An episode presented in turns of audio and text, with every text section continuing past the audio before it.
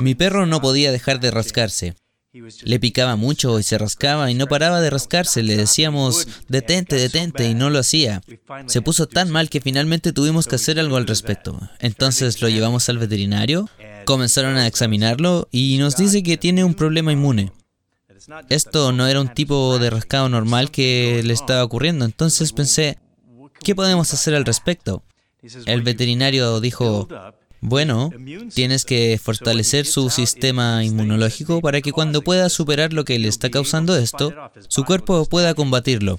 Su cuerpo naturalmente luchará contra lo que sea que sean estas cosas para que no le pique y tenga que rascarse y tenga todos esos síntomas terribles que está padeciendo.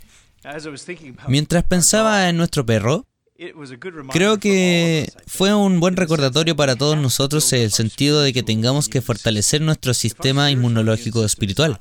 Si nuestro sistema inmunológico espiritual no es fuerte, cuando enfrentemos los ataques que se vienen, vamos a estar rascándonos espiritualmente. Entonces, recordé un pasaje de la Biblia que dice lo mismo.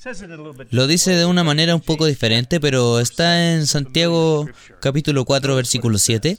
Es una escritura familiar, pero tenga en cuenta lo que dice. Someteos pues a Dios, resistid al diablo y huirá de vosotros.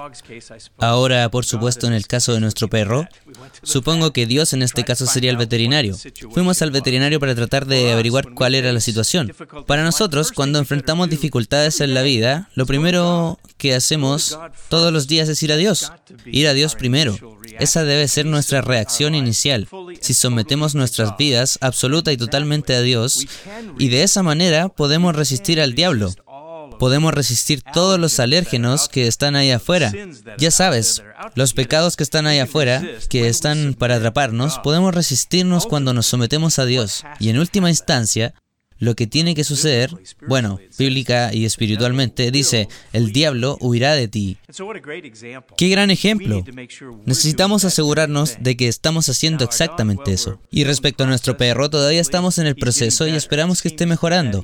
Parece que así es. Así que estamos siguiendo el patrón. ¿Estás siguiendo el patrón? Sigue el patrón que está en la Biblia, como todos deberíamos. Asegurémonos de someternos a Dios, resistir al diablo, hacer nuestra parte y dice en última instancia, él huirá.